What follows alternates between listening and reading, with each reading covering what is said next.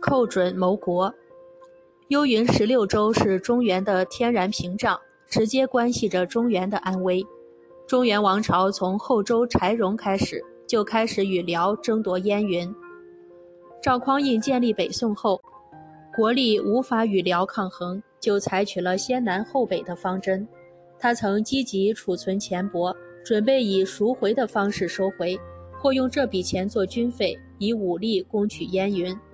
其弟宋太宗赵光义统一北汉后，就亲征伐辽，要乘胜收复燕云。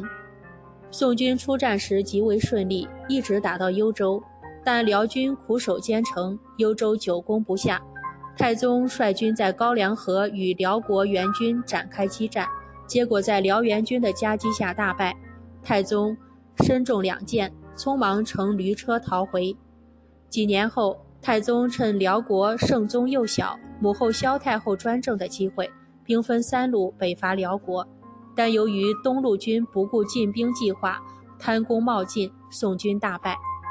宋太宗两次伐辽失败，朝廷内外谈辽色变，宋政府采取妥协退让政策，在河北沿边的平原上广修河渠池塘，广植水稻和柳、鱼林，阻挡辽国的铁骑。宋真宗即位后，对辽更是以和为贵。辽军见宋国软弱可欺，就不断遣兵南下，威胁宋廷。只是由于大将杨延昭等人奋起抵抗，辽军才无法长驱直入。一零零四年，辽国再次南侵，辽圣宗及萧太后亲批甲卫，督军三十万，大规模南下，深入宋境内地，直抵潭州北城。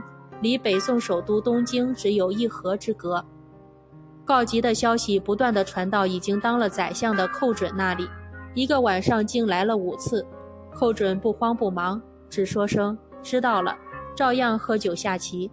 宋真宗慌忙把寇准叫来，问：大兵压境怎么办？寇准说：这好办，只要五天时间就够了。没等真宗再发问，寇准接着说。现在只有陛下亲自出征，才能长我军士气，灭敌人威风，我们就一定能打败强敌。站在旁边的一些大臣臣听后都慌了，怕寇准也让自己上前线，都想赶快走开。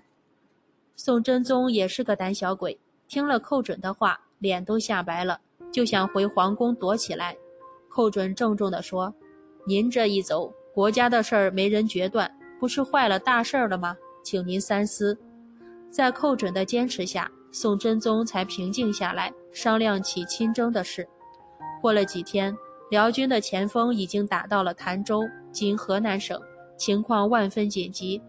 同平章事王钦若趁机劝真宗迁都避敌，寇准据理力争，真宗才答应亲征。宋真宗和寇准带领人马离开东京往北。来到尾城，经河南省内时，听说辽国兵马十分凶猛，宋真宗又害怕了。有的大臣趁机再向他提出到南方去的事儿。宋真宗派人把寇准找来，问他：“有人劝我到南方去避风险，你看怎么样？”寇准心中生气，可还是耐心地说：“您千万别听那些懦弱无知的人的话，前方的将士日夜盼您呢。”他们知道您亲征，就会勇气百倍；您要是先走了，军心就会动摇，就要打败仗。敌人在后面紧紧追赶，就是想逃到南方也是不可能的了。宋真宗听了，还是下不了决心，皱着眉头，一声不吭。停了一会儿，他让寇准出去。寇准刚出来，遇到将军高琼，连忙对他说：“将军这次打算如何为国出力呢？”高琼说。我是一个武人，愿意为国战死。好，你跟我来。寇准带着高琼又来到宋宋真宗面前，说：“我对您说的，您要是不信，就再问高琼好了。”接着他又把反对迁都和主张亲征的事儿说了一遍。高琼听了，连声对宋真宗说：“宰相说的非常对，您应该听他的。只要您到潭州去。”将士们就会拼死杀敌，一定会打败辽军。寇准激动地接过话：“陛下，机不可失，眼下正是打败辽军的好机会。您应该立即出征。宋真宗让寇准说的也露出笑容，抬头看了看站在旁边的卫官王应昌。王应昌紧紧握住挂在腰上的宝剑，说：“陛下亲征一定成功。假如停止前进，敌人更加猖狂。”寇准和两员武将抗敌的坚定态度感染了宋真宗，他这才下了决心去潭州亲征。宋真宗亲征的消息传到前线，宋军将士士气大振。当辽军攻打潭州城的时候，宋军拼死抵抗。威虎军头张破眼疾手快，一箭射死了辽军统帅萧达林。辽军见统帅未战而死，顿时士气低落。辽军见形势不利，便主动提出和谈，而真宗本无抵抗之心，急忙答应了与辽议和。